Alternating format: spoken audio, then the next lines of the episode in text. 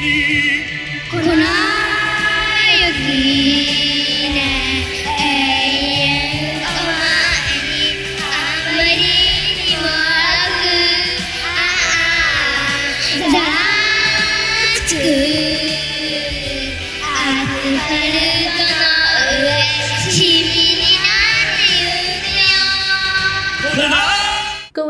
众朋友们，大家好，欢迎来到首尾相撞，我是阿星。我是树井，今天我们想聊聊最近的一部现象级日剧《重启人生》。截至我们录制的当天，二零二三年四月七日下午六点，在豆瓣上已经有近十四点三万人打分，百分之七十五的观众给出了五星好评。目前这部剧仍然保持在九点四的高分，相信大部分的朋友或是有所耳闻，或是正在观看，或者是已经观看了这部剧集。我们首尾相撞，经过内部讨论，一致认可了在番外的最后一集中，安藤樱对这部剧集的评价：重启人生是可以拯救世界的。我们可以说，重温它多少遍都不为过。看过的朋友们都知道，《重启人生》中的细节和彩蛋已经多到每看一遍就能有新发现的程度。那不妨也请大家跟随着首尾相撞的漫谈，再一次进入重启人生的世界吧。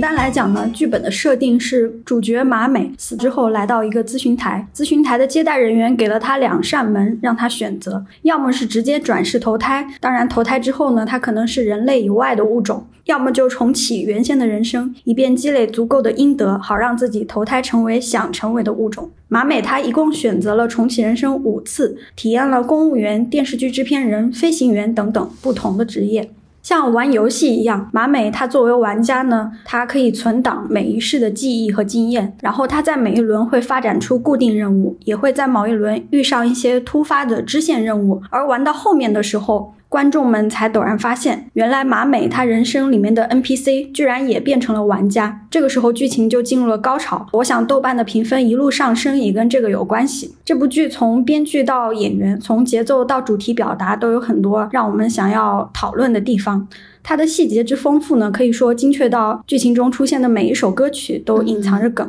这些歌曲就是在形式上会达成一些幽默感，内容上也会加深这个剧集的内核。同时，这些歌曲呢也串起了日本流行音乐近二三十年来的一场回顾。上一秒你可能会听到偶像团体局版四十六的出道曲，下一秒就会听到《鬼灭之刃》剧场版的主题曲。你可能会在某一集听到 Mrs. Green Apple、牙医这些乐队的歌曲，然后感叹一句“爷青回”。然后又在下一集呢，会看到近年来爆火的日本摇滚乐队 Red Wimps、拉德温普斯、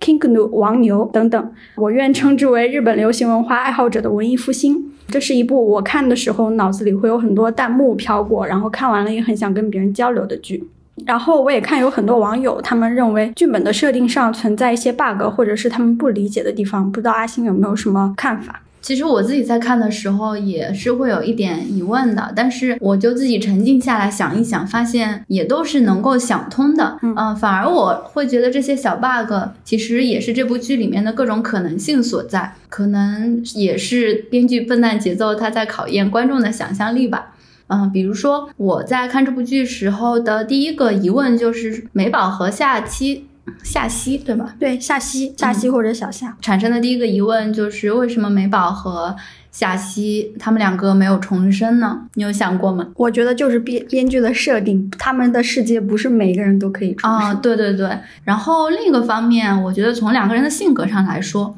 也有可能不去重生。比如说对美宝来说，我感觉可能比起做一条金鱼来说，他会比较不太那么想做人。嗯这一点其实，在马美第二次的梦境里面是有表达过的。嗯所以做人在美宝那里并不是一个优先选项，他可能呃知道自己下辈子不会成人的时候，他就决定去转世了。然后对于夏曦来说的话，我觉得他的性格是一种那种特别大大咧咧，就是所谓不会读空气的那种人。他甚至说都不会去问我到底能不能对他可能都不会问。对啊，我觉得大部分人可能都不会去问咨询台的人，对你不问他根本就不会告诉你嘛，所以你可能都不知道有重生这个选项，然后就去选择转世了。而且我觉得对于夏曦来说，比如说做大食蚁兽，他说不定还 也会觉得特别快乐呢。所以我感觉，不管是从哪个角度，这个 bug 都是可以解释的。可能还有一个疑问就是，为什么就是我暂且就把它叫做地狱办事处了？为什么这个所谓的地狱办事处永远都只有一个人在咨询呢？明明可能每一天或者是啊每一个时刻，每时每刻都有人在死去，死去的人都会比较多。那对于这个的解释，我会理解成这部剧里的这个地狱的设定，它是一个高于人类世界的一个多高维的空间，说不定就存在着无数个平行地狱。我们人类的这种时空观，可能在那一个空间里面是失效的。就在地狱这样高级的地方，怎么还会让我们去排队等转世呢？肯定是非常高效的就完成了转世。这个是我对这个 bug 的理解。然后还有一种说法，很多人都说到了，就是觉得剧中的主角他们去拯救他们两位朋友的方式太低效了。就为什么一定要去成为飞行员？经过了好几世的努力。才能够拯救他们的朋友。为什么不能首先去掌握那些资本市场的讯息？比如说买下苹果公司的股票，成为资本市场大佬，然后赚很多的钱，买下这个航空公司，这样子你不就当老板了吗？你让哪趟航线不开，它就能不开。我会觉得这个设定会让重启人生完全变味儿，就它就是会直接奔着那种爽剧开挂的节奏去了。我们所有认为在这部剧里面。我们能够被打动的那些质感都会消失，而这个设定就会让我联想到，呃，《夏洛特烦烦恼》和《西红柿首富》这样的类似的开心麻花式的电影。然后我们也可以回顾一下，在这部剧里面，真理去呃拯救他们的好朋友美宝和夏曦的那五次人生。他在第一次的时候，通过他的努力当上了飞行员，但是却因为听说马美出了车祸，就积郁成病了。就失去了飞行的资格，所以没有拯救成功。而在第二世的时候，他同样顺利的成为了飞行员，但是是没有跟排班员呃有良好的交往嘛，所以没有能够真的上那趟飞机，然后就错过了营救朋友的机会。而在第三世，他甚至在那趟飞机起飞之前就出了车祸，因为他最容易死亡的时间就是在三十多岁。然后在第四次的时候，他同样的顺利的成为了飞行员，并且和排班的人员搞好了关系，作为副机长登上了飞机，却没有办法改变机长的决定，这个飞机还是失事了。在第五次，也就是他们的最后一次，他和马美一起成为了飞行员，呃，他们同样经历了很多的磨砺，最后是马美作为机长，真理作为副机长登机了，嗯，顺利的改行救下了伙伴。好像说你去重启人生，去拯救自己的朋友这件事，听上去很简单，你掌握了很多的别人不知道的信息。但是，即便是听上去很简单的一件事，跟它相关的各种要素是很多的。真理，他就用了五次重生来修正这样的种种的偏差。任何一件不经意的小事，都可能导致事情朝着你预偏离你预期目标的方式方向走过去。觉得这部剧表达的一点就是说，呃，你作为一个人，始终都是有限的，而且你每每一次重生能够修正的部分也是很有限的，嗯嗯嗯，所以你不能说，呃，就简单的说成为资本市场大佬，然后买下航司，阻止飞行，这样的想法可能太傲慢了吧。嗯嗯，就是整个剧本的编排不在于说它这个世界观的设定上是百分百符合逻辑的。嗯嗯，他只要把他自己主题里面想要表现的那些东西，嗯，埋好这些线埋好就可以了。嗯嗯，至于刚才说的那些观众们的疑问，我觉得每个人都可以有自己的解释和想法。对的。那聊回这部剧的主体呢？啊，我想先介绍一下这部剧的编剧，他的本名是生野英之。然后它的译名呢读作 Bagalism，你中文网站上面搜呢可能会出现“笨蛋节奏”和“笨蛋笨蛋主义”这两个翻译，但是其实都是指的他本本人。然后首先呢，他是他的家庭背景，他是在一个单亲的家庭，在他成长过程当中，其实他父亲是缺位的，但是嗯，就是在一个母系的 家庭长大，可以说从小就跟女性有比较深刻的接触吧。所以也是这部剧就是对很多人称赞他的视角，对，嗯。然后呢，他在年轻的时候，实际上一开始是以一个双人的喜剧组合出道的，那个喜剧组合就叫做 Bacalism。然后在他的无名时代，他曾经在 KTV 打过五年的工，然后不打工的时候，他也会在 KTV 的包厢里面写他的那个喜剧作品。嗯，因为他会觉得 KTV 包厢比他住的地方更大更好。这个其实就是跟剧集里面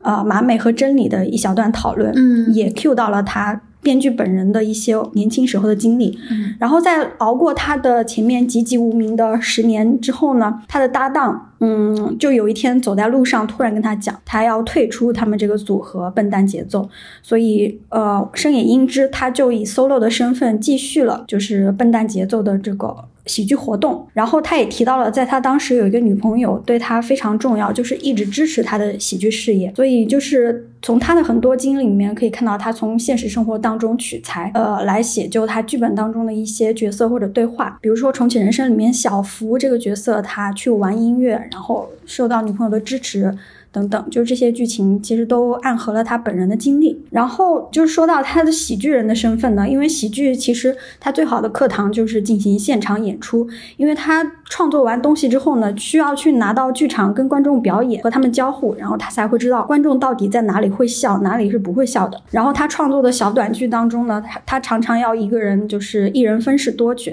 而且他的短剧表演里面，就是他穿着小裙子饰演呃很娇羞的女高中生，也是特别常见的事情。大概在十年前的生野英之，他开始转入了编剧和演员的双重身份，呃，创作了多部作品，比如《架空 OL 日记》。柱柱到了《重启人生》这部剧中呢，他同样也出演了一下，就是我们刚刚说的这个地狱咨询台他的接待人员的角色。嗯在你观看就是深野英之他的小短剧，他编剧的影视剧，还有他饰演的角色的细节的时候呢，你常常会惊叹于他对于日常那种细致入微的观察。有多细呢？就比如说，呃，观众们会问到说，为什么《重启人生》里面这几个主要的女性角色总是会时不时的拿出唇膏来涂？如果是我们看中国的电视剧，可能会觉得是不是某个化妆品牌的广告植入？对，或者是这个唇膏是不是埋下了什么伏笔？其实都没有，就仅仅只是因为在日本，啊、呃，三十岁左右的女性，她们习惯于就是唇膏不离身，每个人包包里都会塞一支。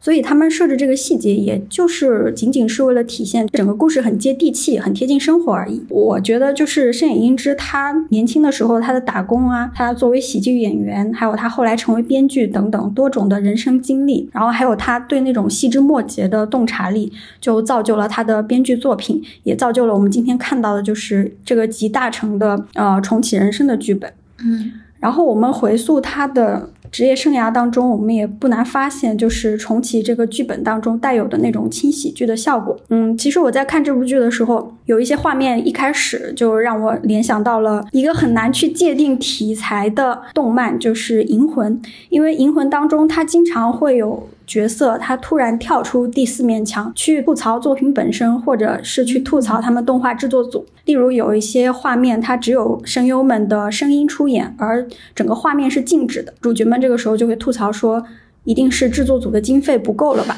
然后《银魂》的日常片中呢，它还会充满着大量细碎的台词和对话。嗯，而且在这些日常当中，每个角色。他的设定呢，总会坚持着自己的某些执念，或者重复的犯着某些错误，然后又在这种重复当中产生出了喜剧效果。就听到这个方，你会不会觉得很熟悉？是的，就是重启人生中也用了很多类似的手法来达到喜剧效果。在情景喜剧当中，有一个不成文的规则，就是出场的角色他们是没有长进的。上周出过事儿之后呢，下周他们就会通通抛之脑后，然后又惹了同样的乱子。呃，重启人生中表现这种重复趣味性非常明显的一个点，就是呃主。主角在一周目的时候发生过的事儿，二周目、三周目同样还会出现。比如马美，她在每一世参加成人礼的时候，他们都会有看到一个不不良少年，就是跑到主席台上闹事、出风头，然后他们也都会和朋友们吐槽说，这个人为了出风头也是很拼啊，还得早起做一个鸡冠头的发型，就为了这短短的十几秒。然后比如每一世，就是马美她们姐妹俩会给爸爸送一些按摩的礼物，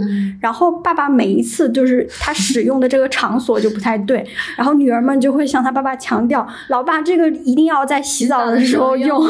对，然后这个是我觉得就是深野英之是怎么把一些喜剧的元素运用到这部剧当中的。嗯，就刚刚树锦介绍了一下，呃，这部剧的编辑笨蛋节奏，我觉得他虽然叫做笨蛋节奏，但他其实就是一个节奏大师嘛，他非常会用音乐来为这部剧的情节增色。看得多了就会发现，在一些顺利发展的情节之下，他所用的音乐就是非常流畅的。如果是他要抛出一个包袱，或者是要出现转折了，音乐就会戛然而止，然后再转换风格，这样子你就可以立马感受到这个剧中人物的情绪了。我印象比较深刻的一个场景就是，当那个马美、美宝和夏曦他们三个要告诉呃林奈她的男朋友已婚的那里，就是原本在他们三、他们四个交谈的时候是没有音乐的。然后当马美说到宫冈先生结婚了的时候，就响起了一阵非常急促的音乐，营造出一种非常紧张的情绪。然后在一阵沉默之后。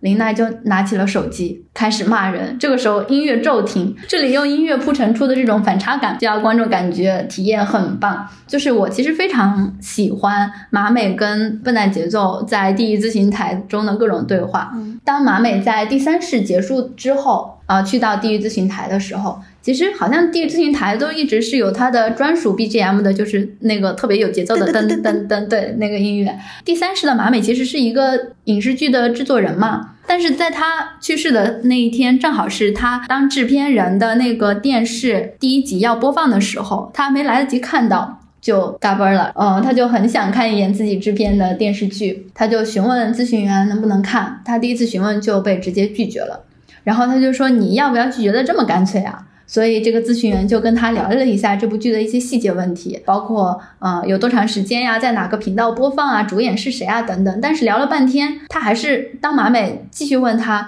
我是不是能看的时候，他还是回答不行呢。每次到不行的时候，音乐就会短暂的停止一下，那个节奏感就突然消失了。在下一轮讨论的时候，那个节奏感又重新开始，然后你就会被这种音乐铺垫出来的转折逗笑，觉得这个场面的无厘头感就更重了。嗯，这种类似的音乐铺陈的细节还非常非常多。嗯，我觉得是这一部剧体现出幽默感的很重要的一部分。笨蛋节奏，不愧是喜剧大师啊！Nice，Nice f u g a n i s m n i c e f u g a n i s m 我们前面就主要聊了这部剧的编剧以及呃他对于这部剧节奏感的掌握嘛。然后我觉得也有很多人。都会同意，就是这部剧主要是围绕马美和她的好朋友们展开的，就是他们的友谊是被放置在一个最高的位置上，并且这种友谊是非常美好和纯粹的，就完全没有那种勾心斗角的雌竞场面。嗯，所以呃，我们第一个想表达也是最重要的主题就是女性友谊了。嗯，他抛弃了重启剧都可能经常会具备的那种爽剧的要素，比如说我重重启之后要成为大佬拯救世界之类的，甚至他还在剧集里面完成了一个自我吐槽，这个可能也是大家印象会很深的地方，就是在马美第三世的一个制作人会议里面，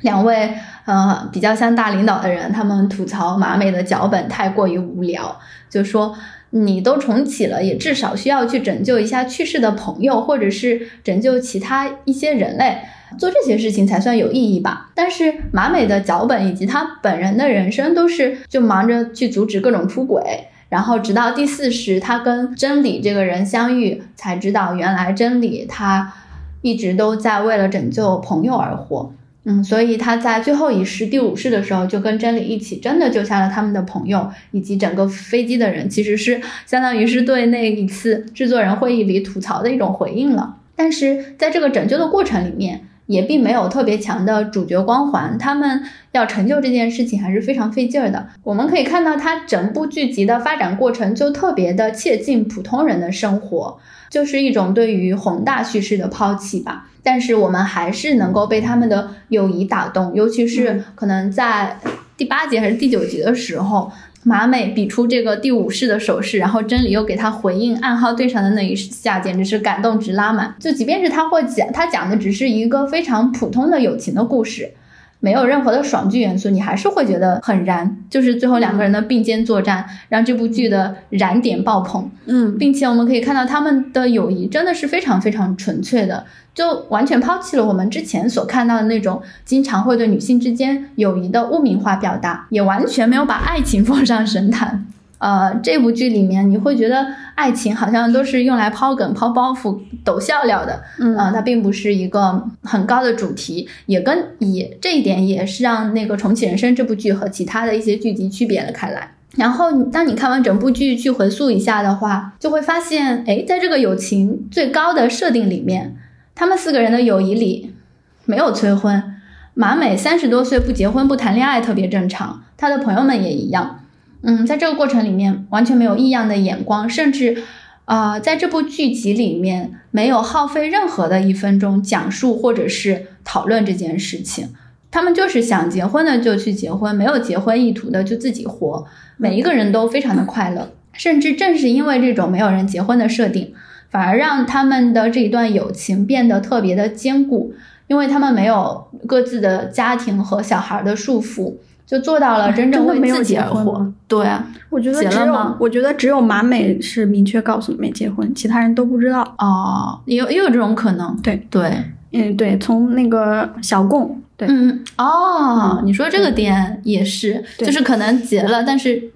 没有告诉观众，对对，既不告诉观众，平时聊的也少，也不会去聊这件事情。对，那也可以理解成为，其实这件事情在他们人生中的比重或者是分量是很小的。嗯嗯，对，嗯。然后除了这个婚育观之外，就是不管马美选择哪种职业，他的父母也都不会有什么意见。甚至在最后一集，他放弃了机长的职位，回到家乡重新做回一个小公务员。他的朋友真理则是做回了一个保育员。但是这两个职位明明是可以不用那么努力就能够做到的嘛。然后，如果你把这个选择放在我们东亚教育的这样一个语境里面，就几乎能想到这样的说辞，就是我不理解呀，你付出了那么多的努力，当了第一名，上了好学校，成为机长，你已经是人生赢家了，上了报纸，对呀，就是已经有了这么多光环了，你最后没有选择继续做下去，却回到了家乡干这种不挣钱的活，你到底是图啥呀？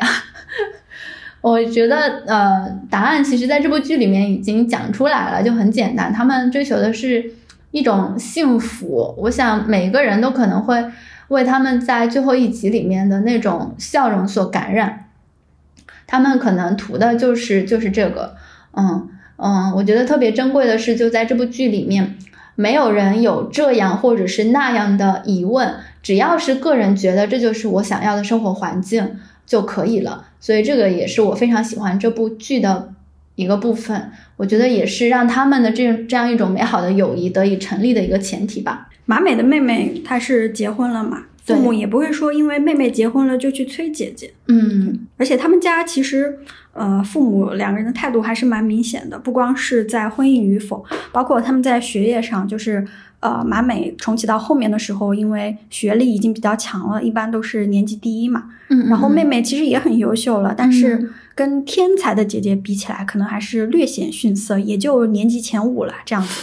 爸妈还是就是也会同样的夸赞妹妹，就不会给妹妹压力，说你看你姐姐多好多好，你也应该怎样。我觉得这个点特别的，然后所以我我就是对他们对马美的家庭整个一个大羡慕。我们刚刚说到了，在这部剧里面没有对任何人的生活进行干涉或者是审判，但是除了一种人，那就是出轨的人。嗯，在这部剧里，我觉得还有一个非常重要的话题就是出轨。嗯，而且出轨在这部剧里的设定就是，这简直是最大的恶事了。这件事情也是贯穿了马美非常多轮的人生，包括他没有记忆的第一世也有小福的出轨，然后之后有林奈爸爸的出轨，宫刚的出轨。最后也有还有尊中村机长的出轨，嗯，好像在他们每一次阻止掉出轨之后，世界就真的变得好了一些。比如说林奈，他可以在自己的家乡健康的成长了，保育院的那个老师没有因此而失业。然后宫刚先生之前是一个到了之后就要在车里待一会儿，不愿意开门的人，后面他也会自主的去开门，并且我们还有最后最精彩的一部分，就是那个飞机失事的。能够被阻止的直接原因是河口小姐阻止了中中村机长的出轨。在这部剧里，出轨被置于这样一种不可原谅的位置，在思考编剧这样设置的原因是什么？啊，我觉得其实也是和这部剧的主题主题关系非常密切，因为它其实是把人的感情置于一个最重要的位置。就除可能除了友谊之外，呃，马美的家庭里面的爱也是特别美好的。但是出轨这件事情，就是对于一个家庭，也是对于呃两个人的感情的一种伤害和破坏。所以在笨蛋节奏看来，就要非除掉它不可。嗯，那在观看这部剧的时候，我们可能还会对呃一个事情有很深刻的印象，那就是对于马美在她这五世人生里的职业的呈现。她在第一世的时候，其实是呃在地方市政府的一个小公务员嘛。第二世的时候，她是作为了一个药剂师，但是这一世他因为是重启，所以呃，好像应该对自己之后的人生更有把控权。但剧集好像也没有展示说他为什么要选择药剂师这个职业。但是正因为他选择了这个职业，所以呃，跟后面剧情的关联是他因此救下了他的外公。然后这个就是啊，药剂师的职业带给他的一个小小的改变吧。然后在第三世的时候，他是一个电视剧的制片人。我觉得这一世的选择就是完全的基于热爱了，因为我们可以从他整个的职业状态上来看，呃，马美是更加拼搏，也因为他的一些作为而更加有成就感。所以在他去世的那一刻。他才会流露出一种就是前面几世都没有的那种不舍，嗯，然后在第四世的时候，他做了一个呃医学院的研究人员，然后这一世的选择呢，可能就是更为了更多的基因得了。他正是因为这一世，呃，的确发现了某一种细菌能够拯救一批人的性命，所以也最终获得了转世为人的机会。在最后一世飞行，成为了一个飞行员啊。之所以做出这个选择，就是为了拯救朋友。但是呢，他完成任务之后，最后又重新回到了家乡，做回了公务员。当他做回公务员之后呢，他这一百多年的经历，呃，就让他更能够更加成熟的应对客户了。我觉得他啊，每一世的这种职业看起来都非常的平淡，但没有一世是白费的。就包括他在第一世做公务员的时候，已经埋下了一个非常重要的伏笔，就是他在这一世结识了河口小姐。嗯，如果没有没有这一点的话，后面的最燃的那个剧情就没有办法去成立。但是不管是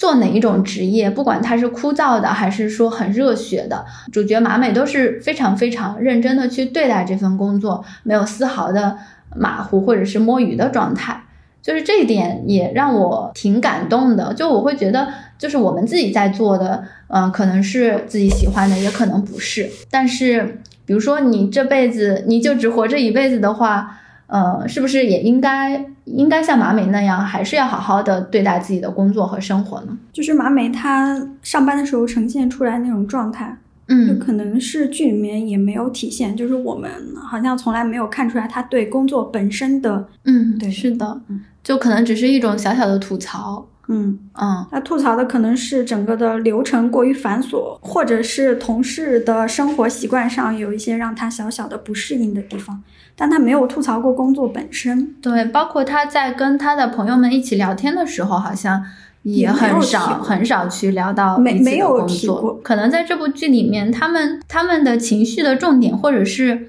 呃觉得最重要的部分，就压根儿不是工作。所以，我们为什么现在那么多的痛苦的来源都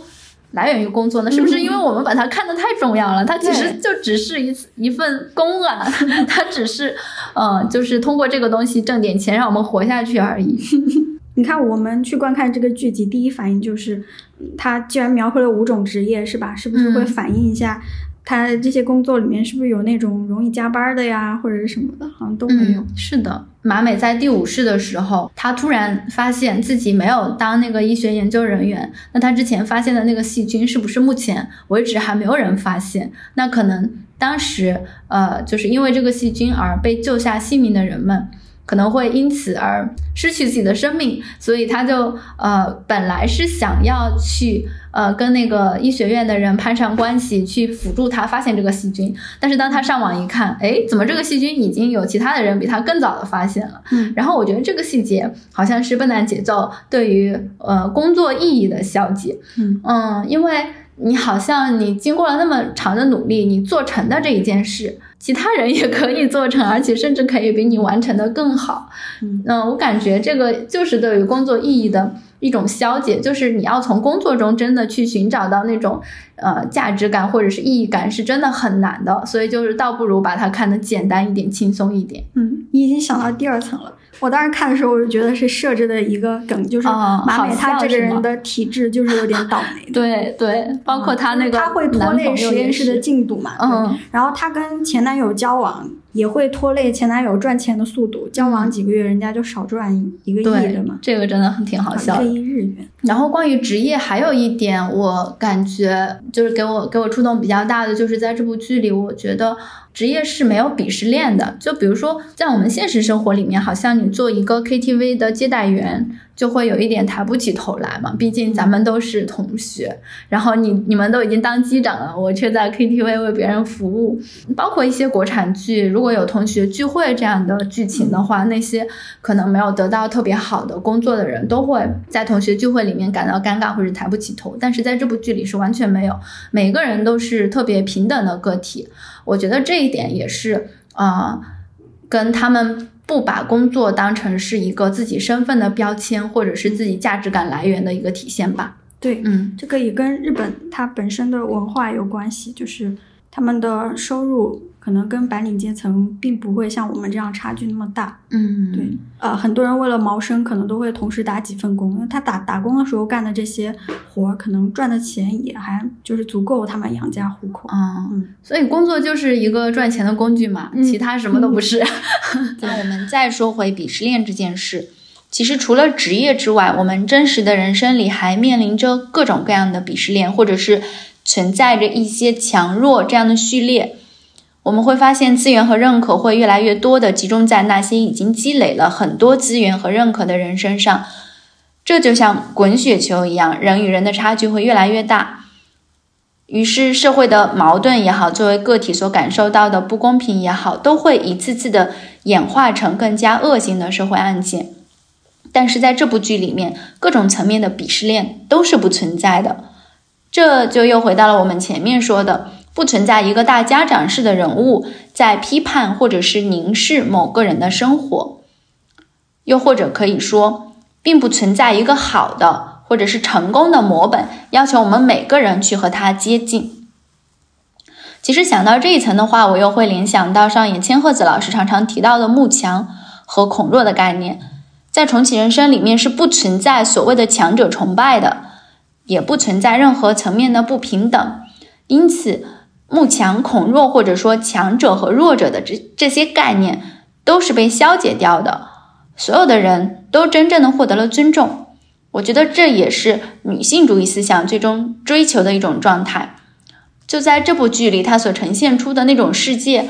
正是很多女性主义者所向往的。那我们如果再次回到职业，我们问说，为什么女主会在每一个职业阶段都非常自洽，或者说她在五是不同的职业体验里，好像都过得很自在？我觉得是因为他不会由于自己不够强，或者是被别人看不起。而感到恐慌，也不会因为说我都这么努力了，你却还是不认可我，或者是不给我应得的回报而感到不满。这个当然跟马美她自己的生活态度，以及我们刚刚说的她并不觉得工作是多么了不起的事儿有关。嗯，但同时我也觉得这个也跟笨蛋节奏为我们创造的这个美好的世界有关，跟他所提供的这个呃不存在。强的标准以及人人平等的社会是有关的。只有达到这样一种大家都平等，每个人都得到尊重这样一种情况下，我们才能够实现真正的每个人都获得一种幸福或者是快乐吧。我觉得这个可能也是我们特别喜欢这部剧的原因，也可能是很多的女性观众都能够被这部剧所打动的原因。嗯所有的这些就是主题里面，就是对友谊主题的突出，嗯然后对嗯他们这种不对他人做过多评价，也不做比较的这种氛围，都让我们觉得很舒服。嗯嗯，就是这部剧呢，在日本没有那么的现象级，但是在中国，嗯就是这个环境去下，却在网络上呢，就是得到了大家非常大的讨论度。嗯我觉得一个很重要的原因就是，嗯，就是近几年在中国的社会环境里面，很多女生在这方面开始觉醒，所以，呃，我觉得这也是为什么这部剧在我们这边网络上就是受众比较多的一个原因。嗯，其实大家因为大家都生活在一个非常高压的环境里面，然后，呃，包括工作啊、婚育的压力，就是尤其是对于女性的那种压迫感是非常强的。就是当你看到这样一部剧，他们可以这么自由的在一个世界里去生活，就会觉得很向往，然后很美好。嗯，对。那其实，在很多日剧里面，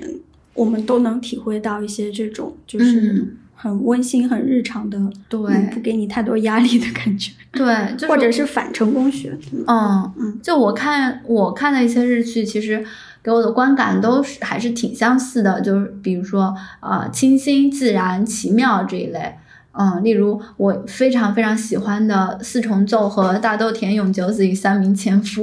嗯呃，这两部剧其实都是板垣瑞二的剧本嘛，在这两部剧里面，就是呃，我觉得日剧好像都是非常的日常，非常的呃平淡，但是里面又有一些小的细节很有看点。例如白月二的剧本里，人物之间的关系就是这样子，呃，他们的感情里会掺杂着一些惊奇甚至是悬疑的部分，但是总体来看的话，它又是日常的。又比如说风风平浪静的闲暇，还有无法成为野兽的我们这两部剧，我也是非常喜欢的。他们都有讲到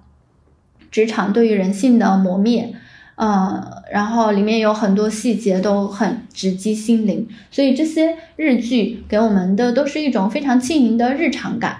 日常但是并不无聊。重启人生也是一样，它也是那种日常但是又不简单的一种感觉。并且它还在这种日常的基础之上增添增添了一些喜剧的氛围，撇除了很多的焦虑的部分。呃，我觉得，呃，好像，呃，我们会说韩剧它经常是关注社以关注社会议题著称，但是日剧又何尝不是呢？呃，但是它的形式就呃更加的平淡一点，并且更加的关乎到个人的内在世界。嗯，但是我就很常常被这样的一种氛围所打动。嗯，对，就是在看日剧的时候，也经常能感受到日剧所独有的那种氛围。就是像，就是在重启人生里面，马美，我其实把它理解为她有两个家，一个是她呃跟父母还有妹妹所组成的这个以血缘关系为纽带的家庭，另外一个就是他和他的好朋友组成的这个四人组。这部剧里面对他们友谊的刻画，其实一直是从他们上呃幼儿园开始，一直到他们四个人一起住进养老院嘛，就是几乎贯穿了整个一生嘛。嗯，所以我觉得，即使他们中间有人结婚了，甚至是有小孩了，他们也有了自己的就是以血缘关系为纽带的这样的家庭，嗯但是也不影响他们四个人。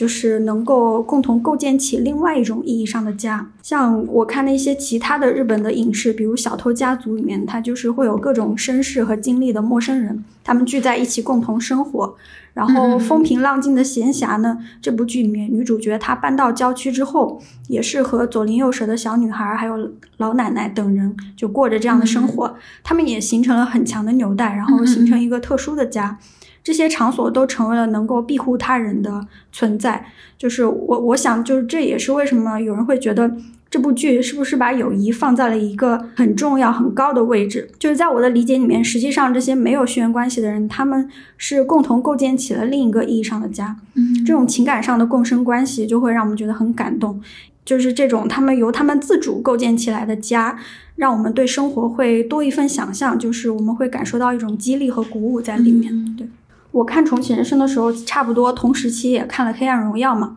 嗯然后这两部剧里面，我觉得特别明显的差异有两个方面，一个是他们在情绪的表达上，就是《黑暗荣耀》有一种非常直给的爽感，因为他的那个角色之间他不可调和的矛盾和冲突，就是是那种能够吸引你一口气看完的直接动力嘛。但是重启人生里面，他对于情感的表现其实有些举重若轻。我印象特别深刻的是，当真理他在 KTV 里面轻描淡写的去跟马美回忆自己这几世过得有多么多么辛苦的时候呢，其实他都是非常轻描淡写的讲出来嘛。嗯马美听的时候，他就觉得很心疼，然后蜷缩起来。真理他的心里面，他一个人就是孤独的度过了那么几百年的轮回，其实内心应该也很痛的。如果说这个剧情让《黑暗荣耀》来拍，可能就是真理就会坐在 KTV 里面骂说：“西巴是哪个小崽子害我的人生这么寂寞的？” 嗯，因为两部剧的节奏的不同，所以导致我观看后的感受也非常的不一样。用我以我私人的体验来说呢，《黑暗荣耀》是我一口气看完了，但是却不会再去回味的那种剧。然后我即使回味的话，我也只会满脑子里面都是他们狰狞的面部表情和他们骂人的话语。但是重启人生，我现在觉得它成为了我可以随时拿出来看的那种下饭的剧，而且每次都能品出一些新的滋味。嗯嗯嗯，所以如果和《黑暗荣耀》这种就是非常紧凑、很大起大落的这种剧本、这种剧本节奏相比的话呢，我觉得重启人生的剧本节奏某种程度上就是呃笨蛋节奏，就这种感觉啊就，那种笨蛋。然后我最近也看了一部，嗯，最近也非常火的电影嘛，就是《宇宙探索编辑部》。嗯我觉得这两部作品，他们所表达的那种内核也有非常相似的地方。我感觉这两个作品都是把情感这件事，或者是把对于人，又或者说是对于个体的关注这件事，提到了一个比较高的位置。这两部作品都能够获得这么多观众的认可和喜欢，我觉得也反也反射出了，就是我们现在所处的这个社会太重视所谓的大事记了。太重视所谓的金钱和地位，他们重视数据，重视科技的发展，但是却缺乏了真的关切，缺乏对于个体的关切，对于情感的关切，对于个人的需求的关切，这些事情都是被忽视的。他们所体现出的这种对人的关注，正好是我们每个人可能内心的一种需求吧。真正重要的东西是什么？可能还是需要更多的类似的这样的好作品来重新书写，并且他们一定会被更多的人所喜爱的。然后说到这里，我想插播一个 下期预告，就是我们下一期也会展开聊聊《宇宙探索编辑部》这部电影。我们前面也讲到了，这部剧可能处处都埋藏着伏笔跟彩蛋。其实我觉得，对我们来讲最大的一个彩蛋就是，呃，演职人员真的非常豪华。首先从我们的主演说起吧，对嗯就是谁看完了能不爱他们？是呀，简直太帅了！所以这边就有一个我们不得不提的大女主安藤樱。看到她的表演，就很难不去夸她。我自己认识安藤樱这个演员，应该是通过《百元之恋》这部电影。我记得好像是在她呃二零一四年左右吧，上映不久之后就找了一个资源来看。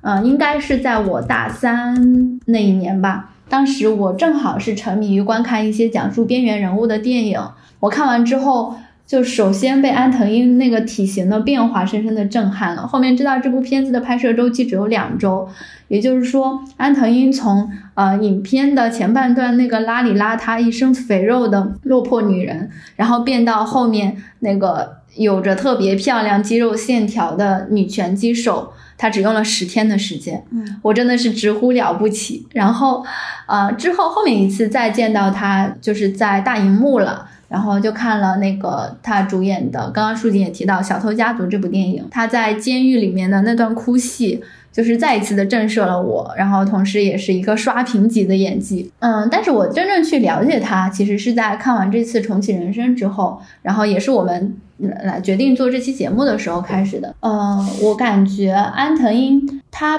本人对于演员的信念感是成就了这个剧本的，就是近藤麻美这个人物是非他不可的。安藤樱的出身可以说是非常显赫了，他的父亲奥田英二是非常知名的导演和演员，母亲安藤和金是知名的作家，而姐姐安藤桃子也是一名青年导演，就是简直就是名副其实的星二代。但是他在做演员这件事情上却面临着非常多的阻力，因为她长得不够漂亮。当他二零零六年出演父亲执导的《长途漫步》。的时候，就有人对他就有对他星二代身份的质疑的这样一些报道了。然后我们也可以想见，当时肯定有各大媒体对于女演员的容貌进行一些攻击。但是因为对于演员这个职业本身的热爱，安藤樱还是凭借自己出色的表现和实力征服了观众。二零零九年的时候，她出演了《爱的曝光》，呃，饰演小池一角。一举夺得第三十一届横滨电影节最佳女配角和第二十四届高崎电影节最优秀新人奖。随后几年呢，她又凭借《家族的国度》《百元之恋》《零点五毫米》等作品多次斩获日本电影蓝丝带奖最佳女主角奖以及日本电影寻报奖最佳女主角奖等多个奖项。二零一五年，她出演了《白河夜船》；二零一六年出演了剧集《宽松世代又如何》；二零一八年出演了晨间剧《万福》。并且这一部剧集开创了二十一世纪以来的最高收视率。然后也是在这一年参演了我们都非常熟知的《小偷家族》，贡献了惊人的演技，也让我们国内更多的观众熟知了这位女演员。嗯，今年二零二三年，除了《重启人生》之外呢，其实它还有一部特别值得我们期待的作品即将上映。就这部作品的卡斯真的非常的隆重，就包括呃导演是石之愈和，编剧是板垣裕二，嗯配乐是坂本龙一。哇，嗯，这部这部这部电影叫做《怪物》，对，真的是怪物怪物级别的卡司。嗯，安藤英自己曾经说过，他说我并不是梦想成为一个女演员，而是梦想我可以成为什么。我喜欢从自己的身体里长出了新东西这样的感觉。嗯，正是秉持这样的信念，她作为一个出身优渥家庭的女孩，饰演的反而是一些非常边缘的小人物。正是因为她拥有作为演员的这种自觉，她会把自己和角色融为一体。她不是去表演的，而是真的成为那个人。呃，也因此有了我们今天所看到的《重启人生》里五个非常不一样的近藤麻美，就是她在每一个职业里面都展现了那个职业里非常非常真实的一面。所以就是最后不得不说一句安藤英 nice，然后这个剧里面小演员的演技也非常可圈可点，嗯尤其是马美她的幼儿园时期那个小朋友真的好可爱。对，五岁的身体，三十岁的灵魂，然后我还看了一个幕后的采访，就是嗯这个小演员说，安藤英给他加油打气的时候，他会疯狂心动，doki doki。啊，谁不心动呢？除了主角阵容之外呢，其实这部剧的其他的配角也都很出彩，而且咖位都不低。嗯呃，比如说夏帆，夏帆去年跟满岛光也有共演嘛，就是《First Love》初恋。嗯然后满岛光他虽然没有出现在这个剧里面，但他无处不在。对无处不在，他也在马美当制作人的那一世呢，就是有被 Q 到过。嗯，然后他的那个海报也在比较显眼的位置嗯。对满岛光 照片友情出演。对，然后水川麻美她这个角色登场的时候，我也很惊喜，但我当时嗯误以为她是个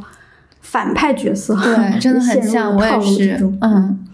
因为我年轻的时候不是非常的迷上野树里嘛，年轻的时候我也是，我超喜欢上野树里。真的。哦 然后是那个那部剧，你要说那部剧啊？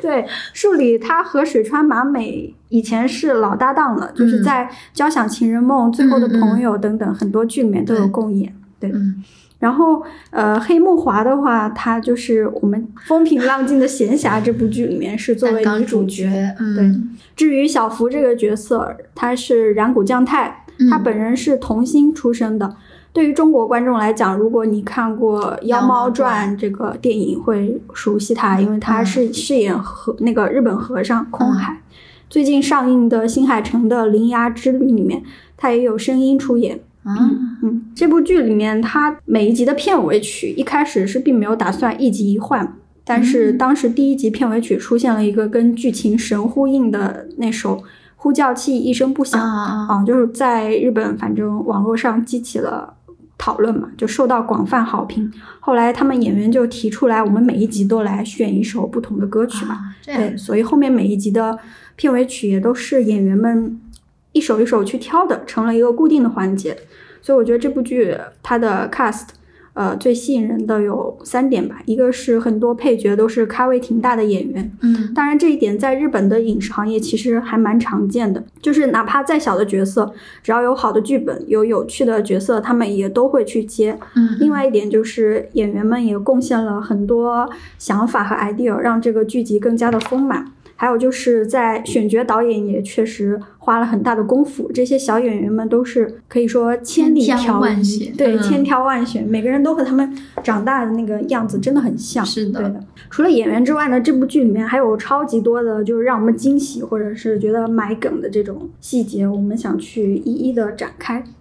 我觉得那笨蛋节奏，他作为那个喜剧演员出身呢，他在这部剧里面把伏笔和埋梗也玩得很得心应手。我不得不承认，看第一遍的时候，我觉得前二十分钟是有点过于啰嗦和日常了，但是我二刷的时候发现前二十分钟居然没有一句废笔。嗯，本身就很善于捕捉人物那种细微的心理。比如说，在日语里面有个网络词汇叫呃 “cookie ga yumenai”，我们经常看到那个 “ky” 就是它的首字母缩写，它直译就是不会读空气，不会读气氛。嗯嗯，意思就接近中文里的没有眼力劲儿，就是说话不合时宜之类的意思。呃，马美和夏希的性格设定，如果跟美宝相比的话呢，他们俩都会显得有一些小小的 KY。具体来讲，马美她比较习惯于点破那些嗯别人可能会看破不说破的东西，嗯嗯嗯。但是夏希呢，与其说是 KY，不是说是神经大条，她有一些那种无意识的天然呆的技能，嗯，所以在美宝的眼里，夏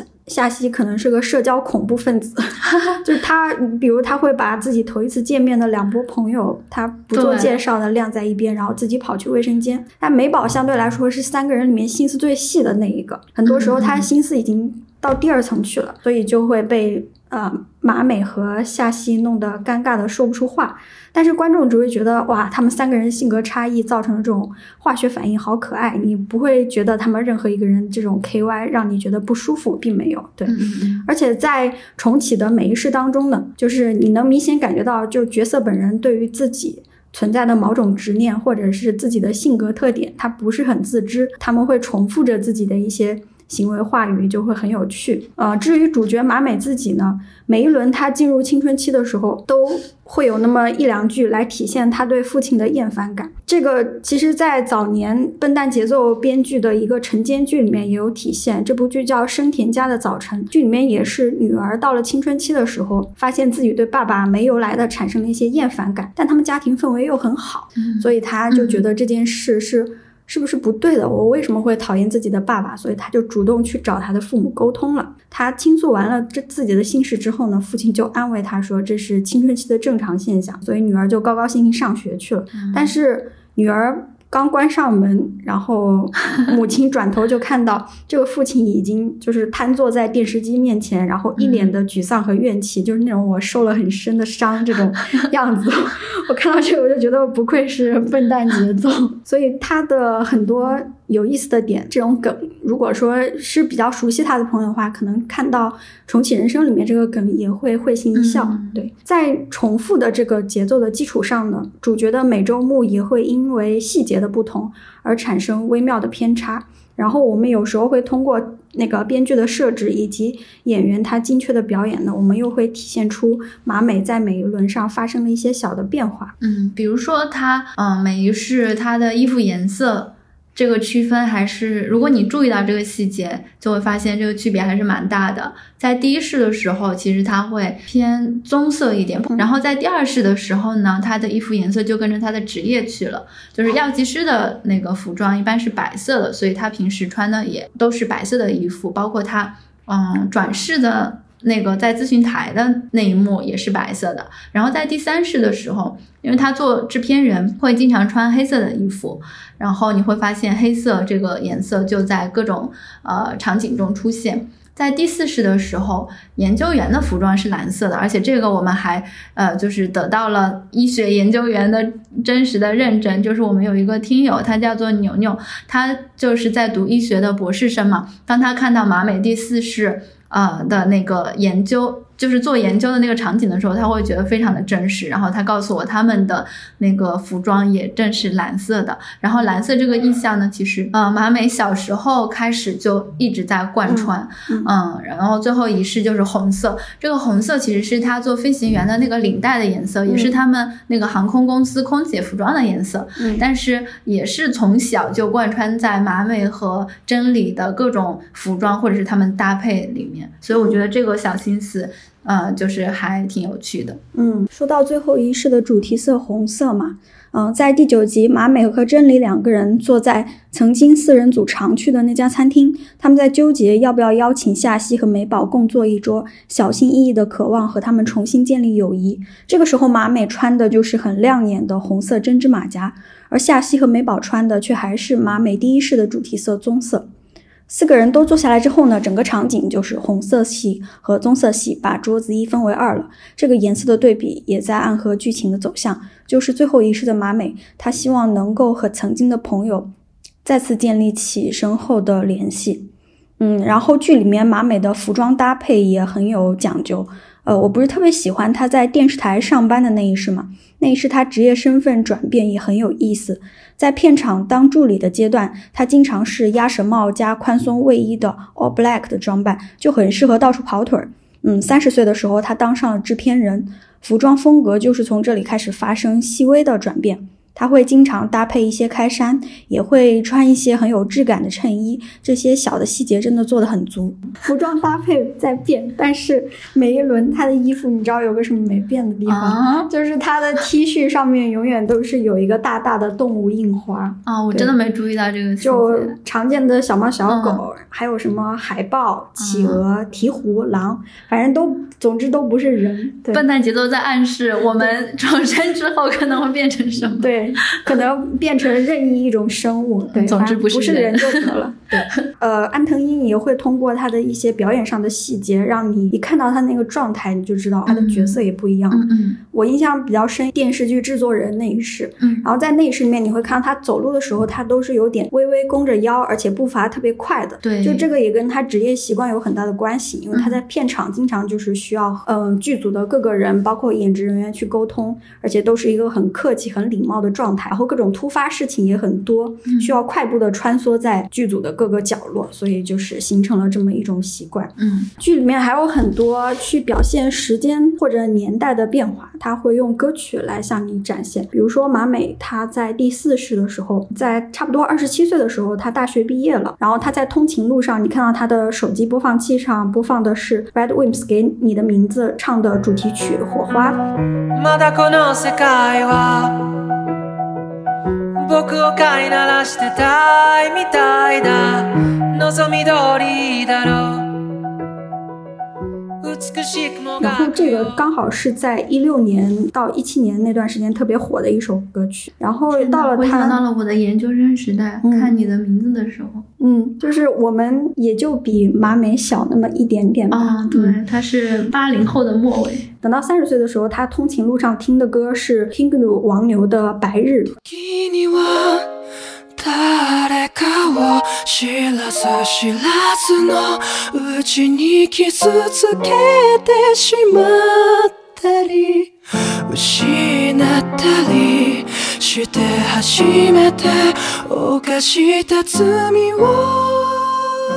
这个时候 Kinglu 的就是留美成绩已经非常好了，就是在日本已经成了那种国民级的乐队了。然后剧中还有很多通过流行歌曲来暗合剧情的梗，像第一集的那个末尾的呼叫器那首歌就、嗯我好喜欢那首歌。嗯就不提了。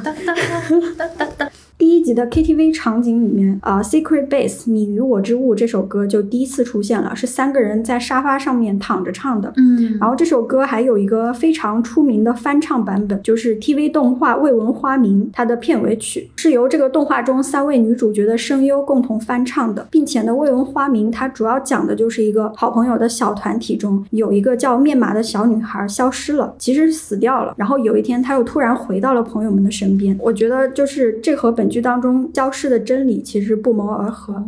而且还是让其他三个人在那个 KTV 里面唱这首歌，我就觉得更心酸了。就二刷看到这里的时候，鸡皮疙瘩都起来了。所以我觉得《笨蛋节奏》它的编剧某种程度上是精确到音符的。嗯嗯还有这部剧里面还有一个对我自己来讲是彩蛋的角色，就是饰演河口小姐的三浦透子。因为我之前对她的印象就只有她和 Red Wimps 给天气之子唱的那首歌曲嘛。嗯，然后她的声音是很空灵的那种，所以我一直都觉得她在我心目当中是仙女。我看完才去查，我说三浦透子到底在这个剧里演的啥呀？查了之后才发现，居然是河口小姐。形象被颠覆了。我们的河口小姐呢，她其实是这个剧中的一个金手指，她也是一个一直在重启人生的人，而且她重启的那个数量就是远超其他人。在马美的最后一世，她也是第，她已经是第九次重启人生了。在她的前八世里面呢，她都是一直在重复第一世的人生，也就是一直在当地方的公务员，直到她的第八世重遇了马美，然后看到她，哎。呃，他从什么时候开始已经不做公务员了？他体验了那么多不一样的人生的时候，他才决定要不要这一次我也来换一种人生去体验。于是，在第九世的他马美他们年纪轻轻当上机长，然后上了报纸的时候，他就决定就去马美所在的那个航空公司当一名空姐。于是这个时候，他就变成了对我们剧情推动最为关键的人物。我想我们都不会忘记河口在打击出轨的机长的那个瞬间，嗯，简直太精彩了。他同时也成就了马美和真理，让他们顺利的登机了。我觉得这个这一个情节也是笨蛋姐做的厉害之处，因为有的时候决定某一些重大事件的东西，就是某一个瞬间，就是某些很荒谬的事情，而他把这一个事实就在这里运用的非常的炉火纯青，嗯，而且戏剧效果拉满。嗯，那个河口都活了几百岁了，偶尔干个大事情还是可以的，来个大的。即便他做出了拯救一百八十人性命的事情，无意中哈，但是他还是会无数次的直接拿起别人的杯子来喝水。这也是他不断重复的一个，就是他的性格特质嘛。嗯。然后我们会发现，在《重启人生》这部剧集里面，还有我们首尾相撞的梗埋藏埋藏其中。第一集的时候，长得很像莫言老师的那个小马美，她为了阻止呃林奈爸爸跟他的保育员老师呃出轨的时候，她就跑去公共电话亭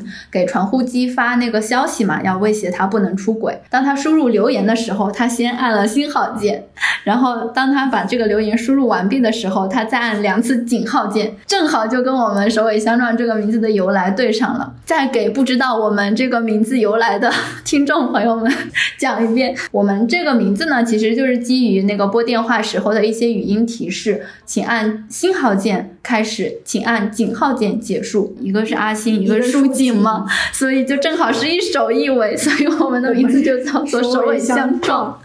如果不是你讲，我差点忘了我们的播客名字是怎么来的了。笑死！我们真的很能蹭哦。然后说到这个首尾相撞，我们会发现，嗯，其实这部剧它本身的设置也是一个首尾相撞嘛，就是它的第一集跟最后一集其实有非常非常多的各种各样的呼应。就比如说，嗯，他们几个其实是在吃完饭去到那个便利店门口的时候，有去讨论他们老了以后该怎么办。他们当时畅想的是，他们老了之后还是会在一起。啊，每个人都会坐到那种飞起来的轮椅，然后在最后一集里面，这个场景就浮现了。啊，也包括说第一集的第一幕镜头就是四只站在电线杆上的鸽子，但是在第十集的最后一个镜头又是站在电线杆上的四只鸽子。对，但是那个鸽子从左往右数的第二只鸽子明显长得特别胖啊，真的。然后右边的两只鸽子是小巧一点，依偎在一起。嗯嗯，是的。然后网友们就说那个长得胖的肯定是真理，因为他。特别会干饭，然后右边的两个就是夏曦跟美宝，有道理。而且在马美马美当电视剧制片人的那一世呢，他有拿出来自己的一个 iPad 屏保，然后那个屏保居然是。四只鸽子的一个草稿图，不得了！而且这个其实跟他在那一世的创作者身份是有暗合的。他在那一世不是作为编剧去写了自己的故事嘛，所以他用那个屏保就是放上四只鸽子的那个草图，也有一种就是我在写我自己每一轮生活的这种感觉。套中套，嗯，讲到这个首尾相撞，我们的河口小姐也贡献了非常精彩的两幕，就是在第一集里面，她的 T 恤上写着“下地狱吧”，我已经重生很多次了，然后。最后一一集，他的 T 恤上写着“回到家乡”，也暗示着两个主角在家乡跟他们的朋友团聚。然后这两个 T 恤，我觉得也是一个非常好的呼应。嗯，整部剧简直就是太完美的首尾相撞了，真的很爱蹭。不知道大家有没有注意到，就是每一次重生的马美，她其实都会做一个梦。她不是总共有五世，重生了四次嘛？然后这部剧里面就有对他的梦境就有四次展示，嗯，分别在第二集、第四集、第七集和第九集的开头。我觉得这几次梦境的展示是非常有趣的，所以也想对这几次梦境做来做一次全面的解析，嗯，盘一盘。第一次梦呢是重生第二世的1996年的小学生马美之梦，他梦到了他和美宝和夏曦在 KTV 谈论转世，然后他告诉他们自己会变成大食蚁兽。在离开 KTV 之后呢，他们坐上了一个呃幼儿园小推车，然后推车的那个人是 KTV 的前台小福。几个人就被两处警察围堵了，四个人最后都被抓了，表情惨烈。然后这个时候就配上了那个 BGM，传呼机不再响起。我觉得就是在这一轮的梦境里面，因为 KTV 是马美和她的朋友们。比较常去的地方嘛，所以对他来说是一个很重要的场景。在这一世里面，对他很重要的一件事，可能就是要转世成为食蚁兽了。他对这件事充满着各种不满和恐惧，所以在跟朋友们吐槽。嗯，而这个小推车呢，是他在他幼儿园的时候其实是不存在这个东西的，但是他长大之后，他跟他的妹妹在在等那个红绿灯的时候，有一轮幼儿园小朋友就坐着那个小推车走了，所以是他成年之后的一个产物。然后他可能也比较在意这件事情，所以这个意象也在他的梦里出现了。而在他阻止林奈的爸爸出轨的时候，他不是半夜去跑到公共电话亭打电话吗？这个时候就正好有一车警察。就是他在回家的路上，有一车的警察从桥洞里出来，然后当时的那个情景就非常的惊险。这个惊险的景象也对他来说成为了某一种阴影，笼罩在他的头上，所以他在梦里也被警察追赶，然后最后还被抓起来了。然后所有的这一切都非常符合梦境的要素，人物混杂，时空打乱，有着各种的惊险和追赶的这种戏码。嗯，而且在这一集里，我觉得他呃非常恐惧的就是被抓起来去变成大食蚁兽这件事情。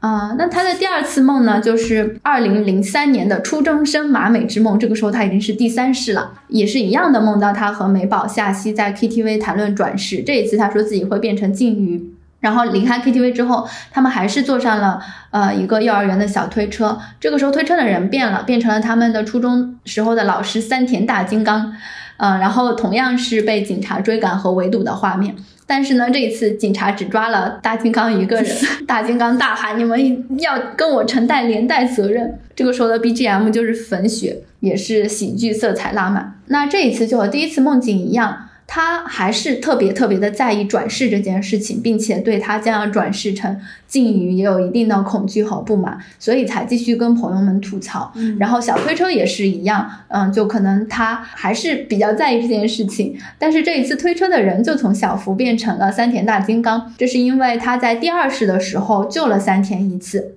同时，他在救他的时候，其实情感是比较复杂的，因为他在初中的时候被三田要求承担连带责任。嗯嗯，然后在这一世呢，我们可以记得他在小的时候还是使用了同样的方法来阻止出轨，同样的被警察所追赶过，所以他在梦境里面还是被警察追赶的这样一次画面。然后这一次被抓的不是三田大金刚嘛？其实这是一个跟他现实生活相反的一面，因为他在生活里面其实是营救了他的老师，免去了他被警察抓。抓走啊，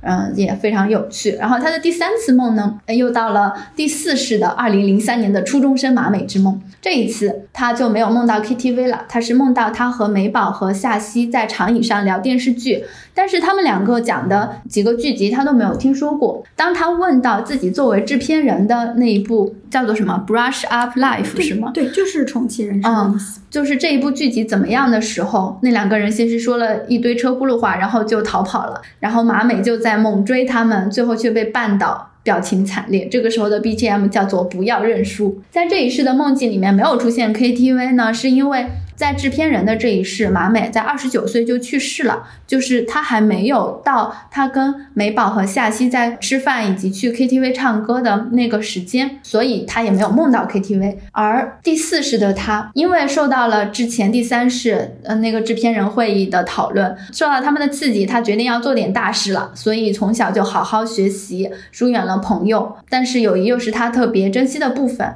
所以这次就梦到了和朋友们相聚谈论电视剧。剧，而且他的另外一个遗憾就是他在第三世的时候，并没有看到自己单纲制作人的那个剧集上映，也没有听到观众的反馈，所以他就问好朋友：“我的剧好不好看啊？”结果，结果就是他们的反应表示很一般。这个可能是他内心的一种，也是一种恐惧的体现吧，并且再次的出现了追赶的场景，啊，这个就反映出了他跟朋友的疏离，以及他对于这种疏离的恐惧。嗯，他的第四次梦就是第五世的马美，一九九六年的小学生马美之梦。这一次呢，他的梦里就多出了那个真理，然后是梦到他真理、美宝、夏期四个人在 KTV 又是谈论转世。他说：“我终于要转世成人了，但是为了救你们，我决定再次重启人生。”然后另外三个人就非常感动的说：“想要请客。”然后他们这个时候又会很担心。其实这个场景也是在嗯、呃贯穿整个全剧的一个场景，就是他们。在等待小福会不会来给他们送薯条的时候，然后那个门把手就动了一下，有一个演员，那个演员叫什么来着？有一个著名的喜剧演员 推门而入，然后三个人起立鼓掌。其实这一幕就跟他做电视制作人的那一世相互重叠了。这一场梦境，他又回到了 KTV 的场景。呃，是因为在第四世里面，他印象最深的应该就是和真理在 KTV 的那次长谈。他在那次长谈之后，才得知真理独自生活的武士生活，而且他这一轮呢，虽然选择了重生，但是总还是在惦记着他为了这次重生，已经放弃了一次转世为人的机会，所以就迫不及待的跟朋友们倾诉了。梦境后半段的这个情节，完全和第三世制作人中的高光时刻重叠，我觉得就说明了马美最喜欢也最尽兴的人生就是制作人那一次啊、他那一次真的享受到了做成一件事情的喜悦，就无论过了多久，他都会记得的。啊而且我们会发现，在这一次的梦境里面，终于没有了追赶的场景，其实也说明了他不再焦虑了，因为他这一世活着，他不是为了积阴德，不是为了他下一辈子转世成为什么，而是为了去拯救朋友嘛。这一次，他就是他还是会像第三世的那个高光时刻一样，他是期待着再次的做成一件事，他是期待着他们四个人的团聚，所以才有了他梦境中的这样一幕。嗯。嗯，然后其实在这部剧的番外篇里面也有一次梦境，就是在番外的第二集啊、我们的幼儿园生小马美也做了一次梦，但是在这个梦里呢，马美就不是以成人的形象出现，而是以她小小马美的形象出现在梦里，他一个小大人在跟美宝和夏曦两个成年人对话。担任他做制作人的那部电视剧的女主角鸠田小姐，就以呃电视剧中的那个形象出现了。然后她直接问道：“你到第几世了？”然后这个小小小马美就不承认自己在重启。啊、这个时候呢，鸠田小姐就突然被暗枪击中倒地。她在临死前对小马美说：“马美，你去当医生吧，去拯救更多的人。”我觉得这个梦境其实也暗示了第四世马美就成为一个医学研究者这样的一个选择。这几次梦境的设计其实也都非常非常的有意思，跟主角的心理、他的恐惧、他的欣喜，然后他的期望，很多东西都是暗合的。嗯嗯，番外篇也是翻来覆去的看，嗯每一集都很有对意思。是的。然后在这个番外里面，其实我们看到有好多人都唱歌了，对包括就是我们听到了加藤的《粉雪》这首歌的完整版，还有那个工匠的《Story》啊、加奈子的《First Love》，还有林姐，我我我好喜欢林姐的那个表演啊，嗯，很有力量。对，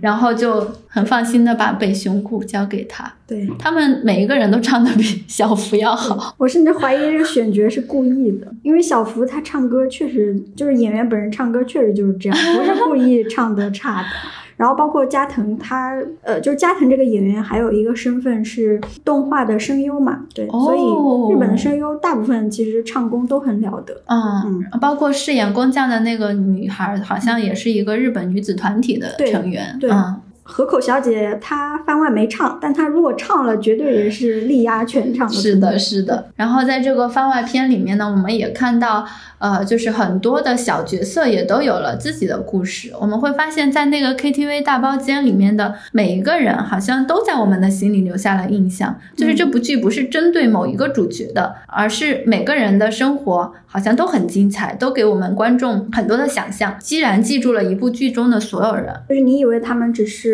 马美生活里的 NPC，那他们其实每个人都是自己生活里的主角，对，对，哎，也都在玩自己的属于人生的游戏。嗯。讲到这里，其实想跟阿星讨论，你有一天不小心挂了，然后到了这么一个咨询台，你会选择玩一档重启人生的游戏吗？或者你想怎么玩？也我想看过这部剧的人，可能也都会问自己这个问题，就是你你会是怎么选？你下辈子会想成为什么，或者是你想修正自己哪部分的人生？嗯，我自己去想的话，我觉得我可能会在自己不同的年龄段有不同的选择。就例如说，如果是我二十岁之前就挂了，呃，我觉得这个跟性格相关。我那个时候是一个比较害羞、比较内向的人，就是属于那种别人不别人不说，我绝对不问的那种人。所以在这部剧里的设定的话，笨蛋节奏就属于那种你不问我不说，然后我是你不说我不问，所以当时我可能笨蛋节奏说，那你去投胎吧，我就直接奔着投胎那个门去了，甚至也不会知道自己下辈子是什么，也不知道自己有没有重启机会。但是如果是在二十到三十岁、二十几岁的这个年龄阶段，自己在成长过程中啊，我就是这个性格也慢慢的发生了改变，就呃变得比较喜欢去刨根问底啊，有了更多的好奇心，胆子也变大了嘛。所以我在这个阶段的话，肯定还是会问到我下辈子会成为什么，以及我能不能再过一次我现在的人生的事情。我觉得，如果说会给我这样一个重启的选择的话，我还是会想再重启一次，嗯去修复一下这辈子的一些遗憾的。而且我会觉得，你带着这一世的记忆去观察你 从小是怎么从那么小的一个人长大，这件事本身是非常有趣的。而且你还可以不断的去修正自己记忆里面出现偏差的那个部分，就去看一下你是如何被记忆影响的。这件事也很有趣，就完全是把自己作为一个研究对象。嗯、但是我觉得我。肯定没有办法像马美一样一次一次又一次的重启，因为我觉得从现在的这个呃角度去看，我从小学到高中的那样一个学习经历，我会觉得简直太苦了，嗯、没有办法就无数次的去经历同样的事情。再往后想，如果是呃我活到了六十岁以后，我觉得我应该就不会再选择去重启了，因为因为我感觉活到六十多岁，作为人的话，已经活的也差不多活够了，再重启一次也没什么意思。但是三十到六十岁的这个阶段呢，我就暂且未知，就到时候再说吧，我还没有三十岁啊。呃，如果说到我最理想的转世的东西的话，嗯，我觉得可能有两个，我最希望能够，其中一个是变成一棵树，另外一个就是变成一只鸟。总之，反正就是，如果真的有理想的话，我我的最高位肯定不会是变成人，因为我觉得人有点太苦了。然后，当然我我我到现在为止，我也不理解一棵树或者是一只鸟，它们有没有自己的苦难啊？但是就我来看的话，我会觉得树它是跟自然最亲密的一个物种，就是它从大地吸取养分嘛，然后它又可以就是尤其是变成那种特别高的乔木会非常好，呃，可以每天去享受阳光，然后跟微风互动什么的。然后如果是鸟的话，我觉得会有更多的自由吧，毕竟是一个能飞的东西，嗯，然后可以随心所欲的去到自己想去的地方啊什么的，所以我觉得做鸟应该也会很不错。说到重启人生想要修正的部分的话，最想修正的就是改变自己的专业，因为我这一辈子我念的一直是金融金融学嘛，就是从本科到研究生都是一条路走到黑，然后我并不喜欢这个专业。如果有重启人生这次机会的话，我可能会选择修读一个文学、社会学或者是心理学的学位。但是我又转念一想，如果说我学了不同的专业的话，可能就没有办法自然而然的跟我的研究生室友成为好朋友了，因为他们现在。呃，就是对我来说是是非常非常重要的朋友，就是我可能也不会遇到树井了，就是嗯嗯到时候有没有手尾相撞这个节目呢？然后我就想说，哎呀，那那那怎么办？嗯，那我只好就选择再去上同样的学校了。比如说对于树井来说的话，因为我们的本科都在武汉嘛，如果说我再一次的去上了那个武汉，嗯，去去去上了武大，我就可以在我本科的时候跑去树井的学校找他，哦，然后我们就可以提早的认识，然后我们就可以更早的去开始我们各种创作，包括音频的创作、视频的创作，或者是文字的创作，更早的掌握了商机，对不对？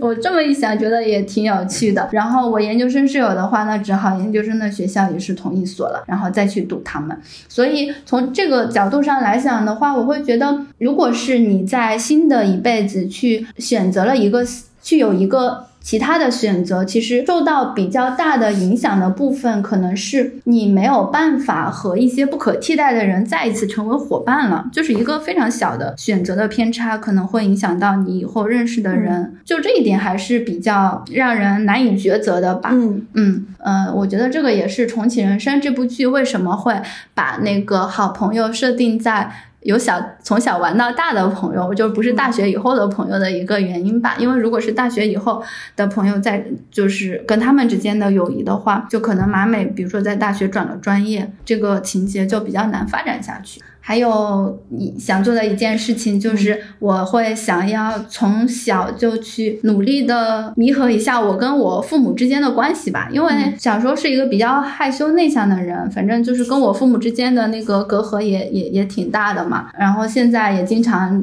吵吵架之类的。我觉得我重启人生，我肯定会尽早的对他们完成反向教育，然后让我们的价值观保持一致。我本来都要哭了，我啊，好，你想的很细腻。然后我当时就是问我自己的时候，我就假定了两个条件，就我如果挂的比较晚的话，我就不选重启了，因为这个晚是多晚呀？我当时都没有想的特别明确。嗯然后我听到你说六十岁，我觉得也差不多，嗯六十岁够了。嗯嗯跟你一样担心重启之后，由于蝴蝶效应，我就会丢失掉我这一世所拥有的东西。嗯因为以我现在的目光来看，我觉得自己拥有的这些，嗯，不管是朋友啊啊，还是恋人呀、家庭啊什么的，嗯嗯就是这些关系都让我很难以割舍。嗯就是就算我重启之后呢，我我因为一些投机的行为可以让我变得很富有，但是我其实不能保证那一世我就会过得比现在的人生更幸福，嗯所以我就选当下这一轮了，我就不再重启了。但如果我挂的早，就是我三四十岁我就挂了，我还是要重启的。而且我希望它不仅帮我存档，它还能直接从我挂掉的那个时间点他不能。帮我续上。我得问问他，你能不能帮我改一改规则？马美这不是问了吗？啊，我帮你改一改。哦，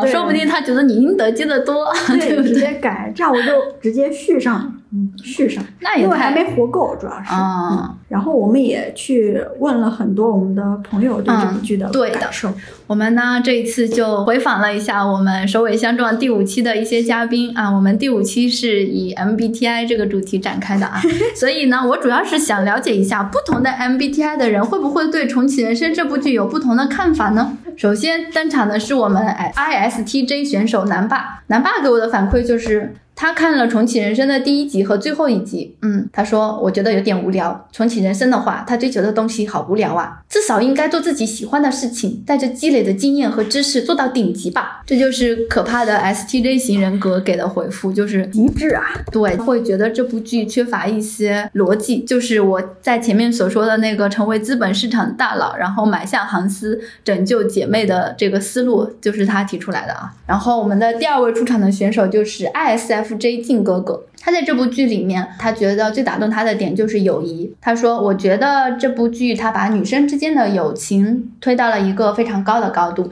就是女主会为了救自己的朋友，放弃自己好几百年修来的脱胎成人的机会，然后还会愿意为了这个事情奋发图强，做自己本身并不乐意去做，或者是觉得很无聊、没有意义的事情。这种付出好像总会在那些爱情剧里面见到，但是很少见到有友情剧写成这样的。我觉得他说的也也也非常对，而且这部剧真的挺搞笑的。第三位选手就是我们的 ENFP 学仔，他在这部剧里面印象最深的是真理这个角色。他说我的点有点奇怪，我本来以为就是马美他们三个人是朋友嘛，然后我真的是没有想到真理居然跟他们也是好朋友，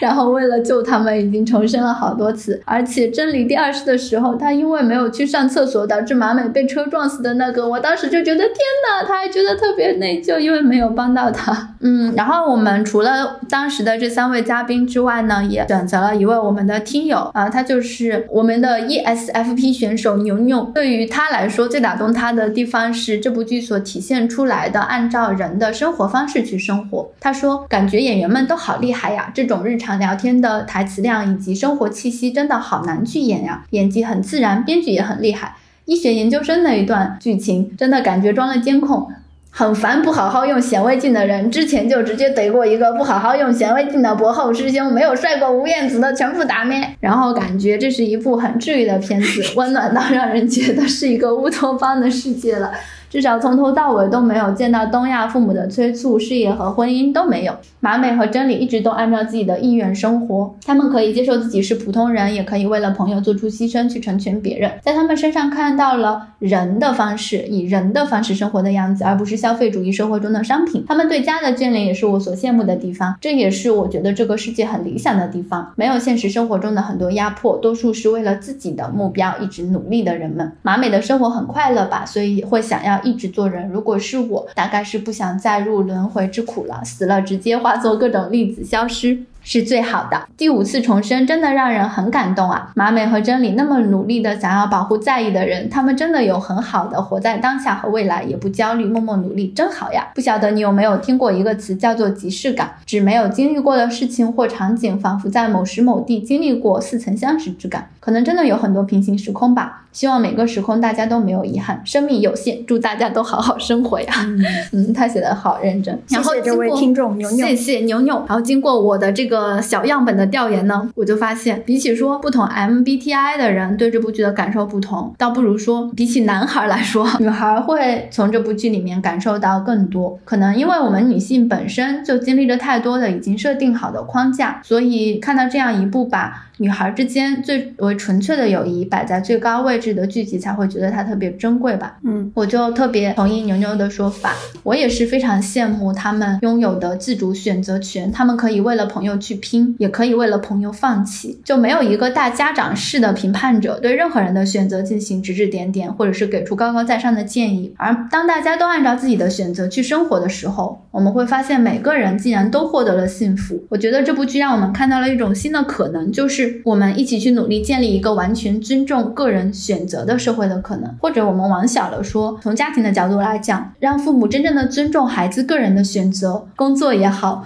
婚育也好，不进行过多的干涉，也少一些互相抱怨。这样的关系真的会简单和幸福很多。嗯，或者说，我觉得这部剧甚至是对整个东亚文化的某种颠覆。它看起来是很细碎、很日常的，但其实它的价值观非常的明确，并且感人。它关注的就是人的情感以及人的自主。包括我们看到第五世的马美，她明明可以转世成人了，这个是她从第一次重启开始就有的愿望。她多年的努力终于获得了回报，但是最终她还是选择。放弃了转世为人的机会，还是选择去救下他的朋友，因为他不想让真理再孤独的面对这些，也不愿意他的两位朋友死于空难。这一幕其实是非常非常明确的价值观的传递，并且经过前面的一些铺垫，我们也会觉得马美的选择是非常合理的，会不由自主的去支持他，不会觉得他选错了，或者是浪费了之前的时间。然后在最后一轮的人生里面，马美也明白了，他不会再为了成为人类，不会再为了基因的。不会再为了下辈子而活，而是想要让这辈子遇到的人过得幸福，想要为了这辈子而活。所以看到最后，虽然它是一部重启剧，很明显是一个非常虚构的东西，但是你又能够感受到那种真实的、很恳切的力量。你会愿意去相信他的价值观，去跟随着他一起去纠正我们现在生活的这个世界里面让我们感受到不舒服的一些部分。我其实会希望更多的人，越来越多的人去看这部剧，并且相信这部剧。虽然它最后的结局真的非常像一个童话，但我觉得，呃，那种女性之间的美好，却是我们的日常生活中可以切实的感受到的，它是真实存在的。然后剧里面所展示出的这样一种生活状态，是我们非常向往的。如果既然如此的话，就不如去行动起来，践行这样的一个世界吧。嗯，所以就是为什么我们在开头的时候会说我们特别的相信安藤英所说的重启人生可以拯救世界。嗯，我觉得是我们是希望我们所生活的世界能够像这部剧里所呈现出的那样，能够给每一个人一个怎样选择都好的机会和空间。然后，如果是这样的话，就不如让我们相信它一定会来吧。相信的这种力量肯定会给我们更多的去实践的勇气，然后也会给我们更多的去接近它的机会。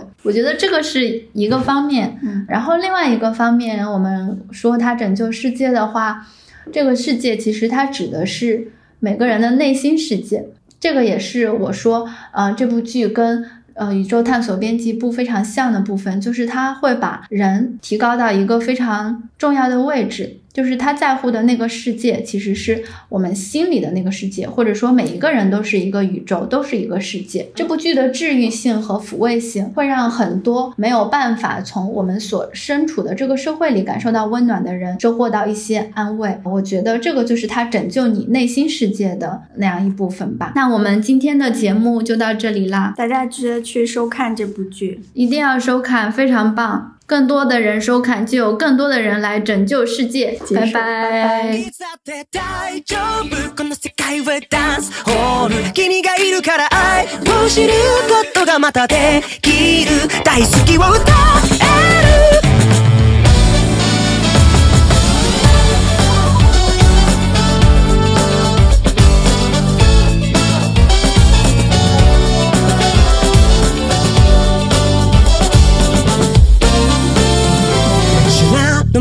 Lika Lika Ilu.